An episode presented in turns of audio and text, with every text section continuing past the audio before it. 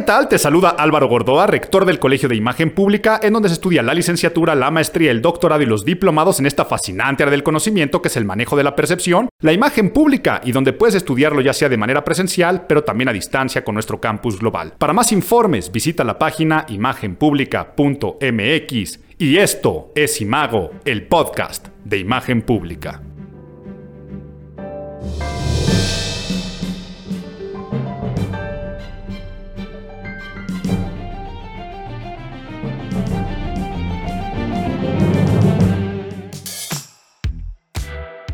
Julio, pues llegamos a julio, julio este séptimo, séptimo mes del año, que en realidad alguna época fue el quinto, pero no empiezo desviándome, mejor más adelante te cuento esa historia. Julio, que no puede pasar este mes sin que yo piense en eso, ¿no? De que alguna vez fue el quinto mes del año, que eso me lleve a la propaganda. Decíamos en el podcast del mes pasado que junio fue un mes propagandista, este también lo es y es desde su nacimiento. Y es un mes que para este podcast es conmemorativo. Es una fecha conmemorativa. ¿Por qué? Porque cumplimos un año. Un año con Imago, el podcast de imagen pública. Aplauso, por favor. Gracias, gracias, muchas gracias por estos autoaplausos que me pongo yo en edición. Y es que muchas de las fechas conmemorativas han sido para auto alabarnos y hoy también hablaremos de eso en este mes de julio, un mes que los podcasts pasados los hice en encierro y en confinamiento y este también. Yo sigo con el quédate en casa, afortunadamente puedo y mi trabajo me lo permite. Lo que sí es que me mudé del lugar donde estoy haciendo el podcast y me mudé del otro lado de la frontera. Estoy en una casa en Estados Unidos recluido y por eso también es prudente y les voy a hablar de algo que yo le llamo el civismo transfronterizo. Todas estas reglas protocolarias, hasta de respeto a la ley de convivencia social, de cómo al cruzar una línea imaginaria, también cambia hasta nuestra escala de valores. Pero entonces, Julio, Julio, empezamos Julio a ver qué Julios famosos se les ocurre, porque si viene el santo de Julio, me imagino que, sí, creo que unos papas, ¿no?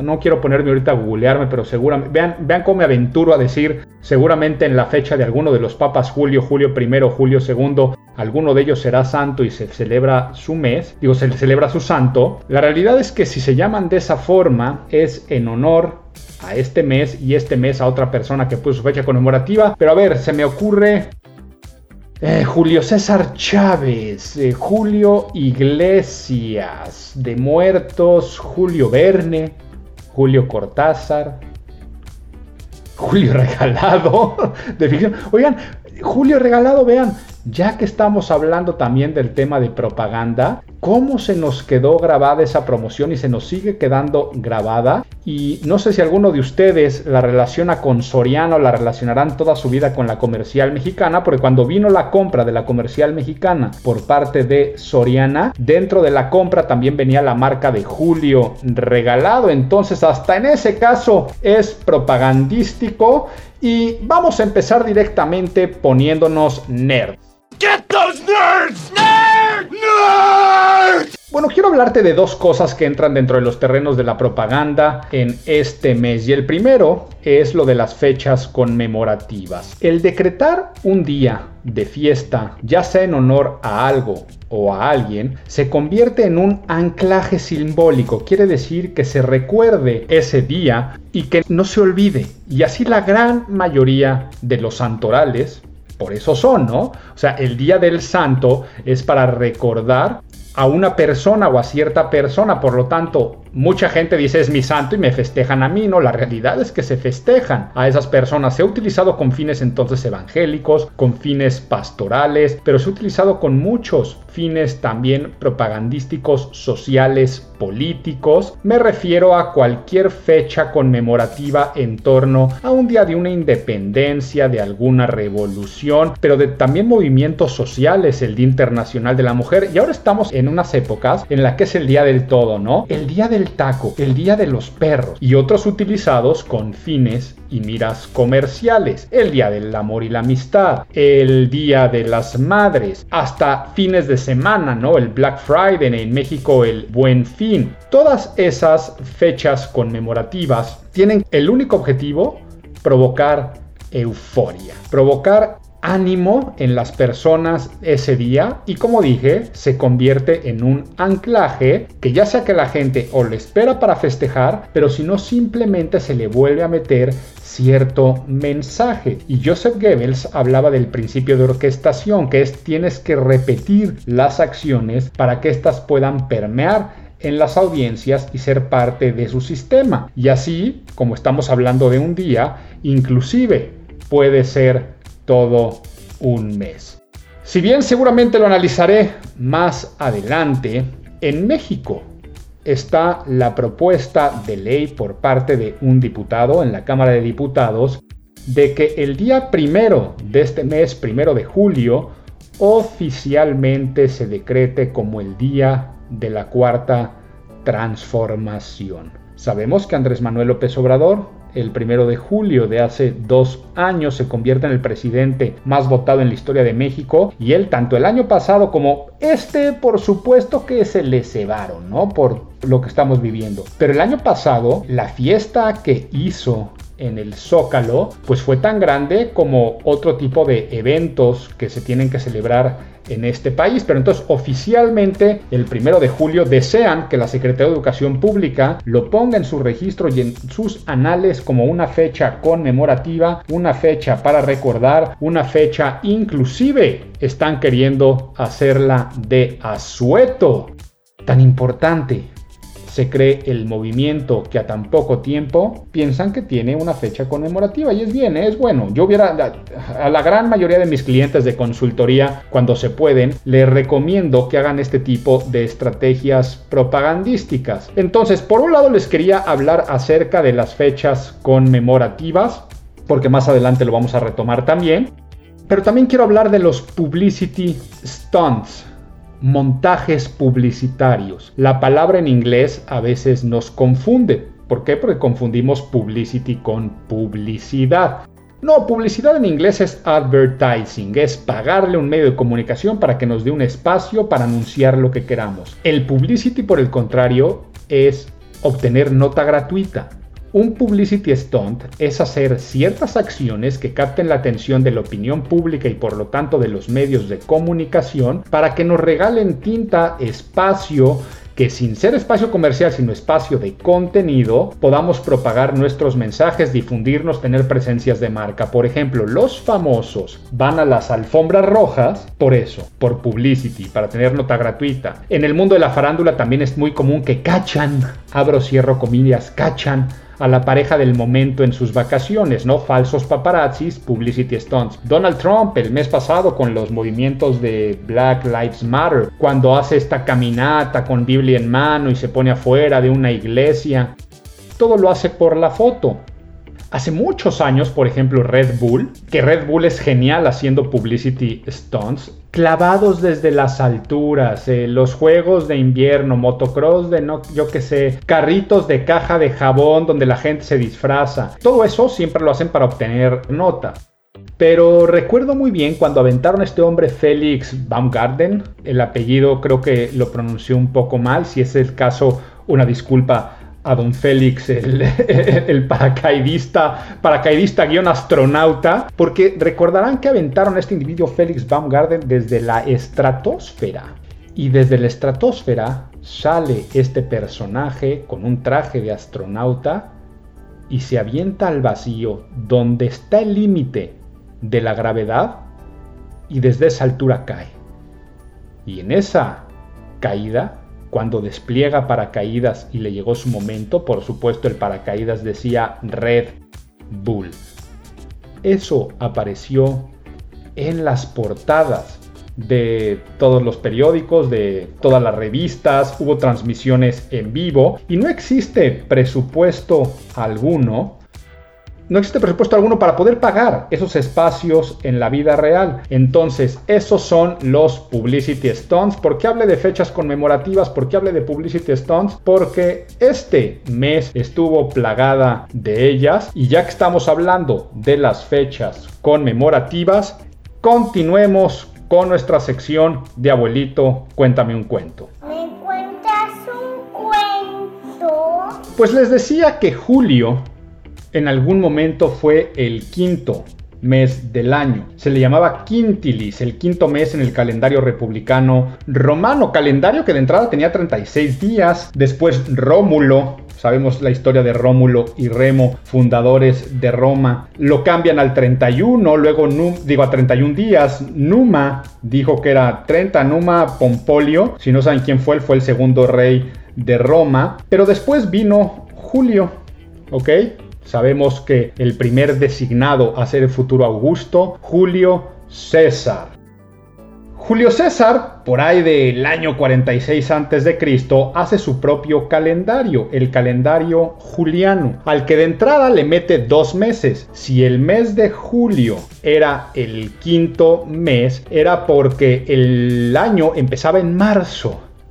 Marzo de Marte, dedicado al dios de la guerra, era el primer mes del año. Y es que en estas épocas pasaban muchas cosas. El clima permitía que se pudiera empezar y emprender la guerra. Y sabemos que el imperio romano era muy importante en el crecimiento de su territorio cuando arrancaban las campañas de guerra. Era cuando los asedios volvían a activarse, porque también coincidía con la recolección de el trigo, con la primavera y los ciclos climáticos de nuevos inicios. Por eso es que en el calendario romano antiguo se iniciaba en marzo y no en enero. Ya después te digo por qué se empezó a meter dos meses, porque si no te voy a hacer el cuento demasiado largo y estábamos en julio. Y cuando decide hacer su nuevo calendario, debido a que Julio César había nacido el día 12 de este mes, fue que a Julio se le designa de esa forma. Entonces, así como decide este día va a ser el día de la 4T, pues es decir, pues todo este mes, por ser el mes de mi cumpleaños, le vamos a llamar el mes de julio. Eso sí es culto a la personalidad, eso sí es egocentrismo puro, que hasta la fecha, ¿cuántos personajes dijimos que se llaman Julio? Después hablamos de, ah, pasamos por papas o pasamos por grandes escritores o pasamos por muchos personajes, todos ellos son herencia, pero cada vez que decimos empieza el mes de julio, vemos esta herencia en el cual pues se sigue representando hasta en algunos lugares el mes con la segadora de las faenas agrícolas y por supuesto ya si ya estamos contando esta historia, agosto pues pasó lo mismo, ¿no? Rindiendo homenaje al emperador Augusto, que él dijo, ah, pues sí, Julio ya dijo eso, pues entonces, como yo derroté a Cleopatra y a Marco Antonio, mis grandes enemigos, vamos a hacerlo de esta forma. Y no me voy a quedar, yo que con mi mes va a tener nada más 30 días y el de julio tenía 31, ¿no? Sino que ahora el sextilis vamos a ponerle un día más, ¿no? Y de hecho el que se los añadió fue Julio César. Pero ya les estaba haciendo el cuento demasiado largo, espero les haya interesado. Por eso cada vez que llega el mes de julio, se me vienen estas ideas a mí a la cabeza, se me viene que algún día fue el mes quinto, se me viene la cuestión propagandística, se me viene el culto a la personalidad, se me vienen las fechas conmemorativas. Por eso cada vez que viene el mes de julio, me acuerdo de todas estas historias. Pero bueno, como nadie me preguntó, vamos así ahora a mi opinión de algunas cosas que quiero decirles.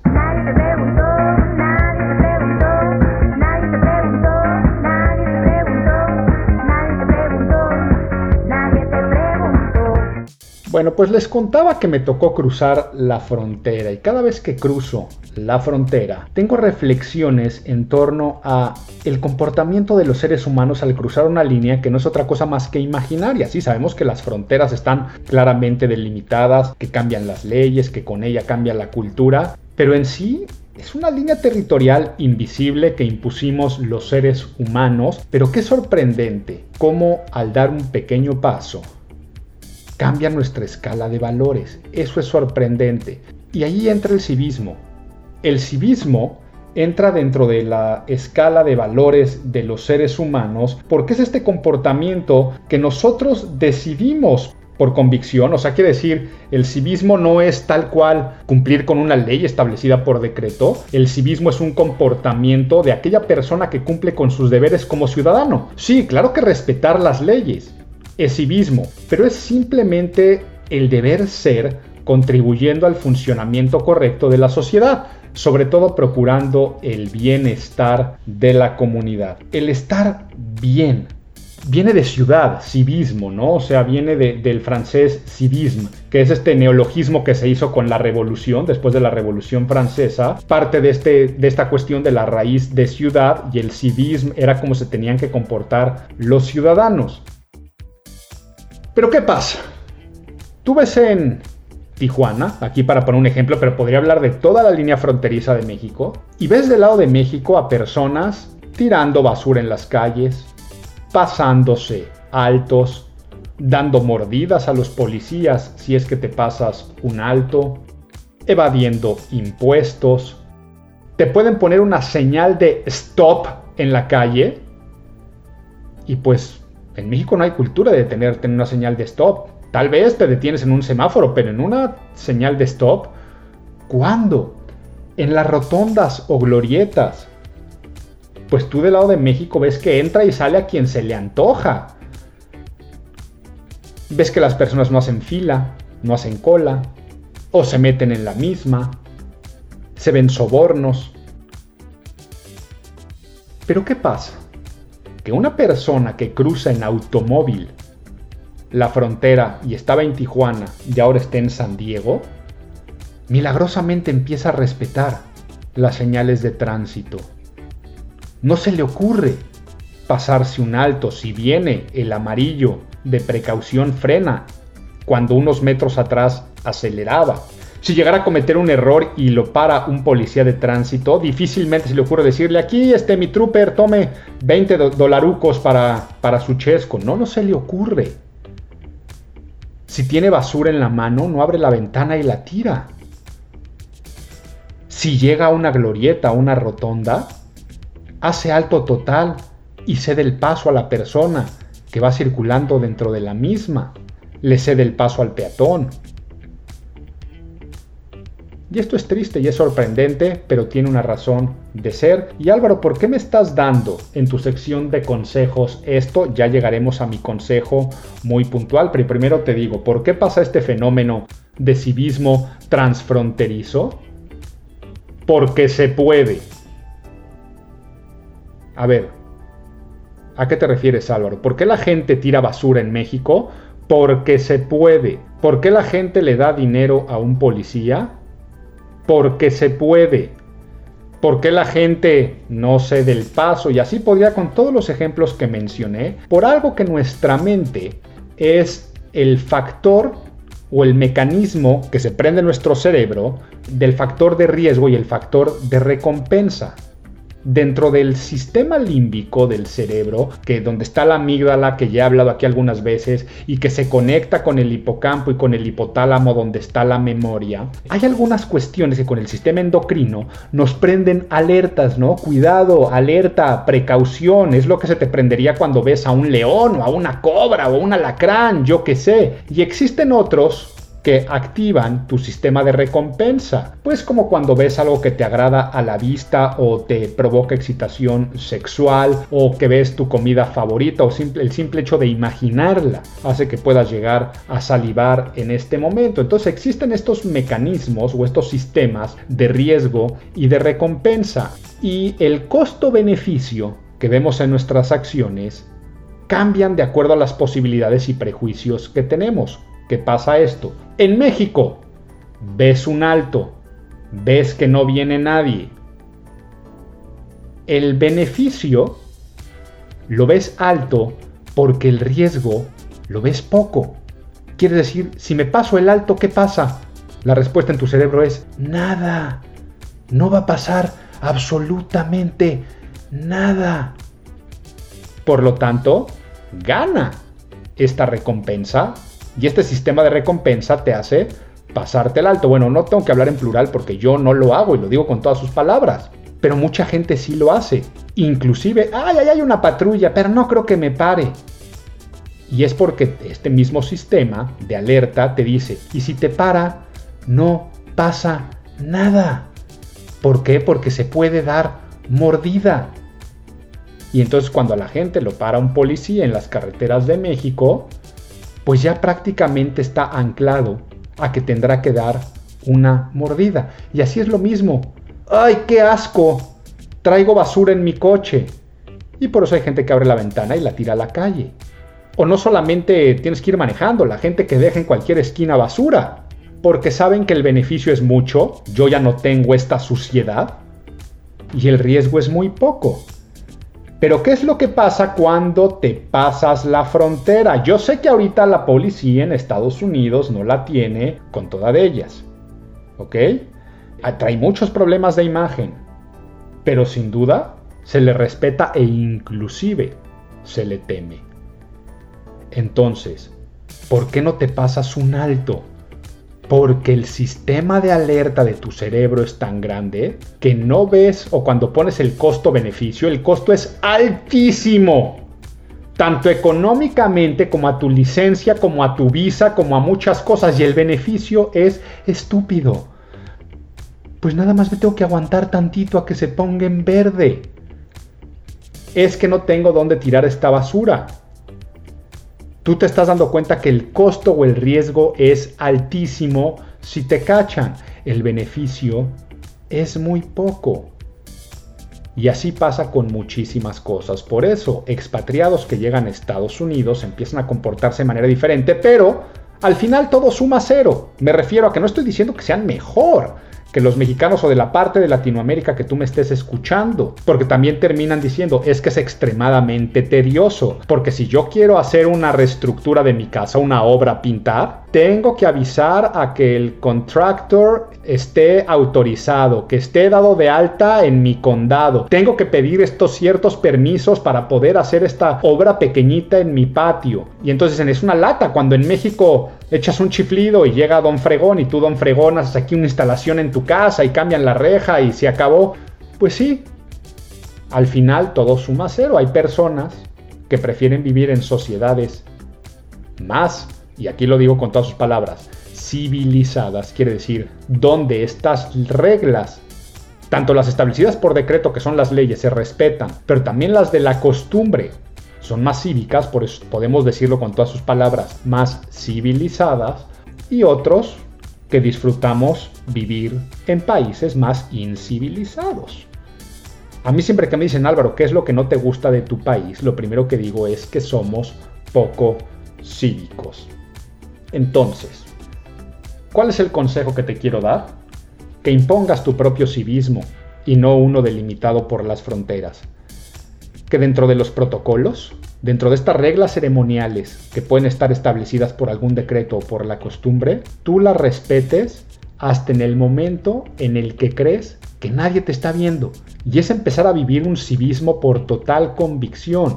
Es un civismo intramuros tal cual. O sea, tú te vas a comportar igual en soledad que como te comportas en sociedad. Y es que de esa forma es como se fomentan los hábitos, porque la puntualidad, el respeto del tiempo propio de los demás también es civismo, para ponerte un ejemplo. De esto quería hablarles porque me tocó, ahora que crucé la frontera, empezar a ver cómo las reglas que nos imponen por la nueva normalidad en los aeropuertos, si bien lo vi todo bastante, bastante, bastante sensato y bastante bien, sí me tocó ver a los compatriotas que venían en el avión comportarse de manera diferente y hasta hacer comentarios cuando estábamos en el aeropuerto y abordando en México que cuando desabordamos el avión en Estados Unidos.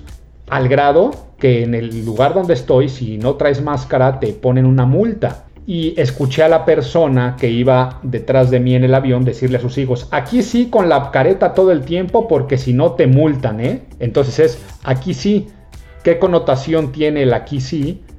Que en México seguramente no lo estaban haciendo y que se preocupan más, les duele más el bolsillo que el civismo de que con una careta, con un cubrebocas, cuido a los demás y de esta forma me cuido a mí. Eso es a lo que yo le llamo civismo transfronterizo, pero vámonos con el análisis del mes.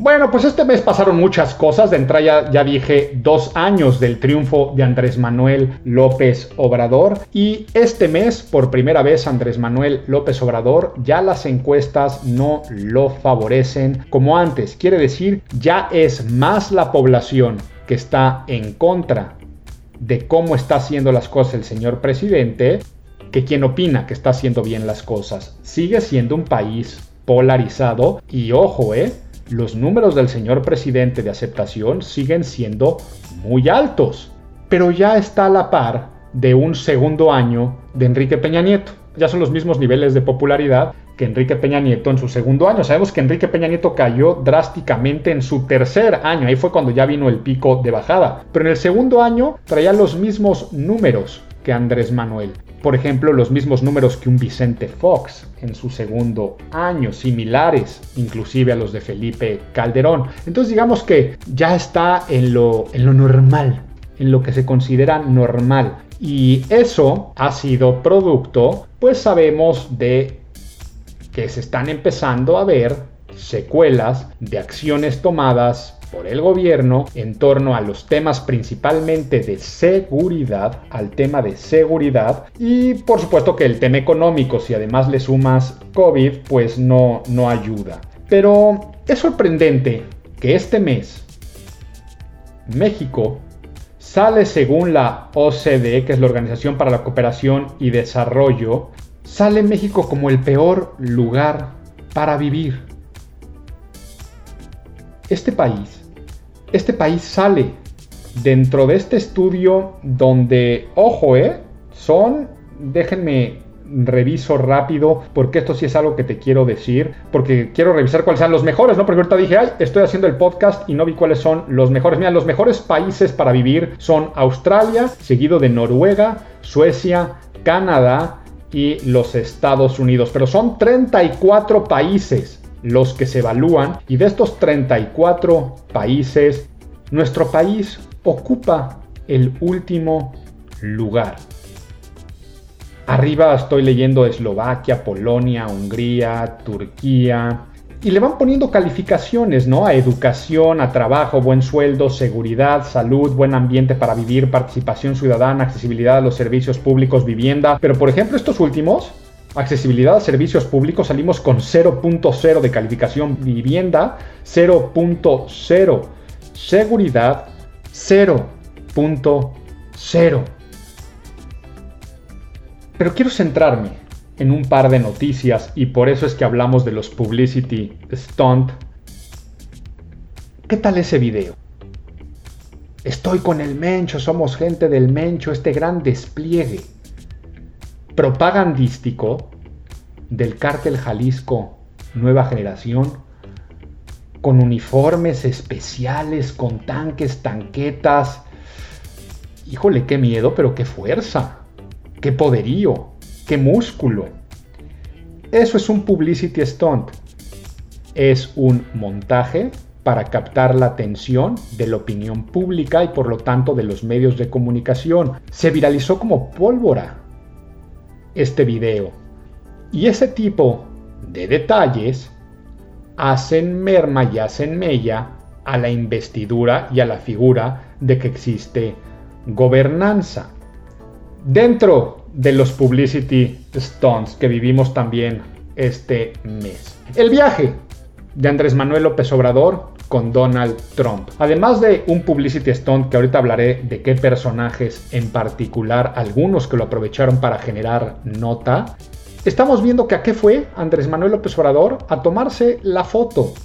Una foto que es también claro ejemplo del civismo transfronterizo. La única vez, si bien Donald Trump apenas hace poco se acaba de poner un cubrebocas por primera vez en su vida, sabemos que Andrés Manuel López Obrador no lo ha utilizado. Ya vimos al secretario de Hacienda portando uno, ya hemos visto otras personas declarando y diciendo la importancia de utilizarlo. El señor presidente sigue sin usarlo. La única vez que lo utilizó fue de viaje Y se me hizo un gesto sensato hacia Estados Unidos. ¿Pero qué fue? Fue a nadar de muertito, fue a no decir nada, a no declarar absolutamente nada, a no pisarle la cola al tigre, a no echarse un alacrán en la ropa, a no comportarse como normalmente se comporta y a no hacer ninguna declaración como la que les encanta hacer. ¿Por qué? Porque saben que no se puede. Y muchas personas vieron esto como una especie de servilismo. Ahora, ¿le funcionó? Andrés Manuel López Obrador, claro que sí. ¿La estrategia es correcta? También. Porque además se lleva a un séquito de empresarios. Y aquí es donde viene lo sorprendente. Dentro de esos empresarios viene el señor Slim, el ingeniero Carlos Slim, con toda esta comitiva que sabemos de personas que, que lo rodean y que pues claramente van por él, ¿no? Carlos Bremer de Value, la casa de bolsa que maneja todo, Patricia Armendaris, sabemos esta empresaria e incubadora de muchos proyectos, aunque también van los Vasquerraña y también van otra serie de personajes. Pero esta mujer, Patricia Armendaris, imagínense que vas de fan a un festival de música a reportar y a tomar fotografías y esto le funcionó muy bien a ella. ¿Por qué? Porque la hizo de reportera, de cancha, ¿no? La hizo como de periodista de guerra cuando estás en medio de la batalla, porque como no había ninguna limitante para poder tomar fotografías o transmitir, estuvo subiendo desde el menú. ¿Qué es lo que vamos a comer? Pasando por pequeños extractos de los discursos y las palabras. Entonces fue la narradora de toda esta historia. Pero una historia de total prosperidad, de avanzada, una historia de orgullo, de declaraciones por parte de esta cúpula empresarial de que las cosas van muy bien, de maravilla, de que el nuevo tratado es lo mejor que le puede pasar a los dos países. Y si bien cada quien es libre de opinar lo que quiera, de respetar convicciones políticas, creo que el discurso Andrés Manuel López Obrador es un poco adverso o incoherente a lo que cualquier empresario, cualquier empresaria de este país desea. Se están viendo declaraciones fuertísimas de grandes empresarios estadounidenses. Por ahí hay una carta de un empresario de San Miguel de Allende que dice me divorcio de México. Búsquenla por favor. Donde está existiendo una fuga de capital, fuga de capital internacional de grandes empresas. Aquí no quiero ponerme a mencionar todos los nombres de tantas industrias que han decidido retirar inversiones de muchos billones de dólares de nuestro país. Y entonces esa clase empresarial, no estoy diciendo que todas las cosas que se hagan son malas, seguramente también están pasando cosas buenas en este país. ¿Dónde está ese activismo empresarial que alza la voz en vez de ir en una postura totalmente servil? Porque además son empresarios que aparecen en programas de televisión, rodeados de otros empresarios y que son los supuestos mentores, y estoy hablando del programa Shark Tank, y donde hablan hasta de valores y de cultura eh, organizacional y empresarial. Y a mí se me hace que quedó dañada la imagen de la clase empresarial mexicana por estos reportes, por estos desplantes, por estas declaraciones, pero siempre justificados todos en, pues, ¿cómo le dices que no al señor presidente? Entonces algunos aprovecharon a hacer sus publicity stunts, por supuesto de entrada el señor presidente, también estamos hablando de estos empresarios. Y eso fue lo que se dio allá en Estados Unidos con nuestro presidente en este viaje, pero también qué pasó con el presidente y con el nuevo flamante candidato Kanye West. A ver, la historia de Kanye, yo siempre he sido un gran admirador, bueno, fui un gran admirador de Kanye, sobre todo en sus primeros discos. Si ustedes escuchan, por ejemplo, ¿cuál es mi favorito? Mi favorito es el tercer disco de Kanye West, el Graduation. Se me hace uno de los, de los mejores discos que tiene. Pero antes, de, antes del disco de Graduation, pues Kanye, estoy hablando antes de, por supuesto, Life of Pablo y My Beautiful Dark Twisted Fantasy, el 808 and Heartbreak. Está el The College Dropout, el que lo conocimos, y el Late Registration. Todos estos de la portada del Osito, los famosos, la famosa trilogía de discos del Osito, se me hacen geniales y vino a cambiar el rap, el hip hop, con esta corriente de los llamados elegantes de Chicago, ¿no? Estos elegantes de Chicago apadrinados por Jay-Z, donde también estaban Common, Lupe Fiasco, pero ya, ya ven, ya me perdí hablar de música. A Kanye lo perdemos, a mi parecer, cuando muere su madre, que era, yo le llamo a esto el efecto de globo sin nudo. Así como si fuera un globo inflado, a punto de estallar, pero agarrado con dos deditos, ¿no? Que cuando te sueltan ese globo, sale volando como loco. Su mamá eran esos deditos. Y en el momento que se muere, es cuando se nos empieza a disparatar un poco Kanye. Pero siempre con esa misma genialidad haciendo muchos publicity stunts.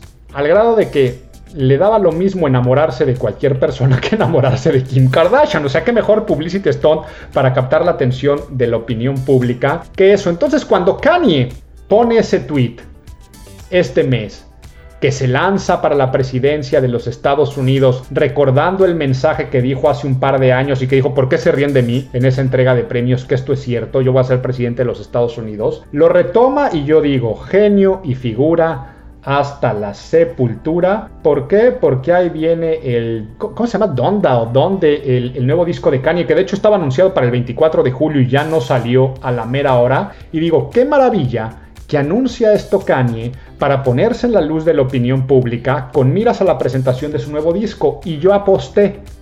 Les apuesto que va a ser un rally y ese rally como tipo rally presidencial va a ser el lanzamiento de su disco y su disco va a traer mucho activismo social. Ahora se va a colgar de lo de Black Lives Matter y, y dice que va a ser presidente sin ser presidente porque además está fuera de todos los tiempos y formas de la elección de Estados Unidos. Y dicho y hecho, anuncia que va a tener un rally en South Carolina, en Charleston. Y yo digo, va a ser la presentación del disco, pero oh, mi sorpresa, nada de publicity stunt. Sí, captó la atención de la opinión pública, pero sin ningún fin. Únicamente con un despliegue, y lo tengo que decir con todas sus letras, de locura. ¡De locura! Saliendo con un chaleco antibalas, gritando en contra del aborto, llorando, diciendo que estuvo a punto de abortar a su hija, tirándole a un gran símbolo americano y sobre todo afroamericano como es Harriet Tubman, diciendo que ella no liberó a los esclavos, sino simplemente lo pasó de unas manos a otras, diciéndole a Adidas y a Gap que si no lo sientan en el board de sus consejos, no es justo cómo están explotando su marca Yeezy que a todas las mamás, por el simple hecho de ser mamás, les va a dar un millón de dólares. Vaya, esos son el tipo de promesas de campaña que funcionan muy bien. Por el simple hecho de ser mamá, un millón de dólares. Imagínense de dónde salen esos presupuestos. Pero no, no toca ningún tema del disco. Entonces yo dije, dije, híjole, este cuate está preocupante. Porque además metiéndose con Harriet Tubman. Y luego viene una serie de tweets muy locos. Muy algunos egocéntricos, otros incoherentes, pleito con su mujer, hasta que la misma Kim Kardashian hace un comunicado diciendo respeten, recuerden las enfermedades mentales, la bipolaridad, y ahí anda, ¿no? Y todo el disco se quedó ahora en stand-by. Pero ¿por qué le estoy contando esto? Pensaba que era un publicity stunt, como por cierto, el primero en que le dio espaldarazo fue Elon Musk de Tesla otro genio que hizo Publicity Stunt hace poco en torno al lanzamiento de su aeronave, ¿no? Con ese turismo espacial que va a ser en la base en la luna y con la nave Dragon, ¿no? Porque además le ponen eso por Puff the Magic Dragon en alusión a cuando fumó marihuana en el programa de Joe Rogan. Y este, y me estoy desviando un poco, pero ahí estamos hablando de Elon Musk, también es un genio en torno a los publicity stunts. Pero les cuento esto porque piensa mal y acertarás. Hay una estrategia de campaña. Yo he manejado más de 35 campañas políticas y esto lo he utilizado en muchas de mis campañas, no en México porque en México no se puede. Y es una estrategia que se llama el Third Party Technique, la técnica del tercer partido, que parece ser un tercer partido independiente, pero el único objetivo es desviar el voto o quitar un voto que sería ideal para uno de los candidatos fuertes. La mejor forma de explicártelo es con algún ejemplo ficticio. Imagínate que está el partido naranja contra el partido azul y son los partidos fuertes. Tú manejas la campaña del candidato naranja. Pero entonces para ganar el voto feminista, el voto gay, el voto ecologista, creas un partido político el partido político del arco iris, el partido violeta, el partido verde. Y son mini partidos muy de nicho, generalmente con discursos un poco más radicales o de nicho, o a la ultraizquierda o a la ultraderecha, para que con su propio candidato hagan su esfuerzo de ganar adeptos. Sabemos que son candidatos que no van a ganar, pero sí van a tener bases de datos y seguidores muy fuertes que votar por esos partidos, o sea, votar por el partido gay, el partido de la mujer o el partido verde, sería quitarle un voto al partido azul, imaginando que el partido azul fuera el partido más izquierdista, ¿no? O centro izquierda.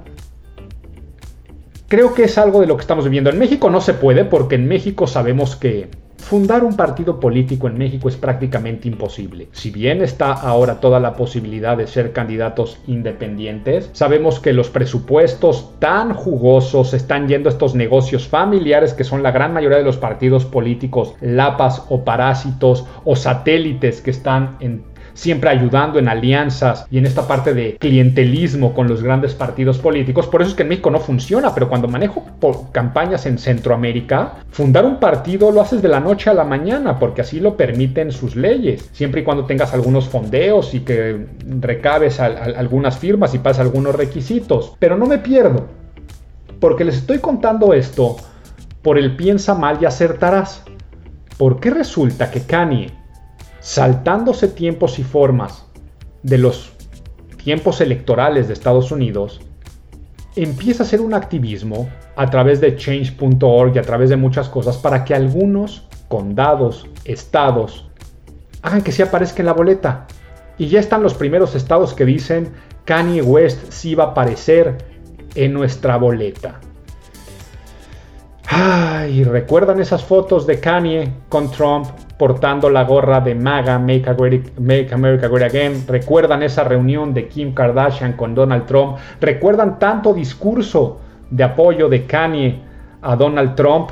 Y ahora le va a competir. Piensa mal y acertarás.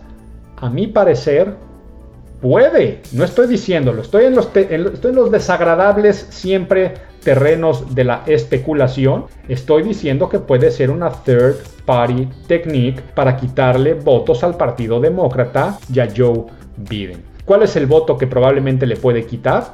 El voto negro, pero más tradicional el que asiste a misa, el que es muy creyente, el fiel, el de los preachers. Sabemos que Kanye está muy metido en esa, en sus Sunday masses y todo el tipo de cosas que está haciendo religiosas y por eso también su discurso radical más tirado a la derecha, o sea, más pro vida. Y el otro voto es el voto no quiero decirle voto millennial, porque ya el millennial creció bastante. Ahorita creo que ya los primeros centennials, tal vez algunos de ellos van a empezar a votar. Pero quiero llamarle más el voto, el voto memero de memes, ¿no? El voto Coachella, el voto irreverente, el voto que no tiene otras alternativas, porque por un lado tiene a Donald Trump y por el otro lado tiene a Joe Biden, que no tiene ningún, ninguna empatía con esa persona, es el que hubiera votado por Bernie Sanders. Y que va a votar por Kanye seguramente por hacerse los chistosos, como cuando quien vota en México, recuerdo, ¿no? Que hay, la gente vota por Cantinflas o le pone cualquier, por Cuauhtémoc, bueno, decir por Cuauhtémoc Blanco, pero por él sí pueden votar en boletas legales, este pero que la gente pone a, a estas figuras, ¿no? Entonces les va a ser divertido votar por Kanye y subir la foto. Pero cada voto por Kanye es un voto a favor de Trump porque seguramente es el voto típico demócrata. No sé, estamos a menos de 100 días de esas elecciones en Estados Unidos y al día de hoy las encuestas ponen arriba al Partido Demócrata, o sea, como si Trump no se fuera a reelegir, pero sabemos que eso también pasaba. Hace cuatro años con Hillary Clinton y que inclusive así se llaman las encuestas el mismo día de la elección, porque los colegios electorales y sabemos que el voto en Estados Unidos no es por cuantificación de números, sino por los colegios electorales y el peso que tiene cada uno de los estados y que al final son los algunos estados los que definen la elección, pero no sé, yo con esta cuestión de teorías de conspiración y viéndole tres pies al gato, me gusta pensar que lo de Kanye West, que ya que no fue un publicity stunt, porque me hubiera encantado poder analizar de eso y decir qué genialidad y qué bueno estuvo el nuevo disco, mínimo poder tratarlo de ver desde la óptica de la third party technique. Pues bueno, cumplimos un mes. ¿Qué un mes? Nada que. Cumplimos un año de podcast y mago y el pilón va a ser conmemorativo el pilón va a ser egocentrista. El pilón va a ser el siguiente. Que vuelva, que vuelva el pilón. Que vuelva, que vuelva el pilón. El gusto gratuito, el detalle bonito, la costumbre que alegra el corazón.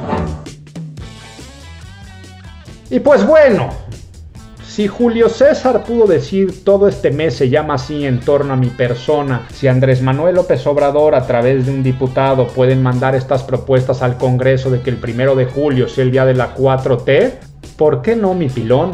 Puede ser recomendarte Imago, el podcast de imagen pública. No, vamos a hacer el ejercicio de escuchar el podcast de hace un año. ¿Cómo ha evolucionado? ¿Qué te ha gustado? Y creo que reflexionando en torno a la historia, podemos entonces también practicar nuestro propio civismo y darnos cuenta lo inocentes que éramos hace un año sin saber que el mundo iba a cambiar. Y si te sigues después con el segundo, con el tercero y por supuesto si este es el primer podcast que escuchas, escucharte los pasados porque quitando la sección de noticias, creo que el resto de las secciones son atemporales. Por lo tanto, con ese ego inflado casi casi de Julio César, y no digo de qué otras personas, me despido agradeciéndote este año de escucha, este año de compañía, este año de Imago, el podcast de imagen pública. Nos vemos el próximo mes.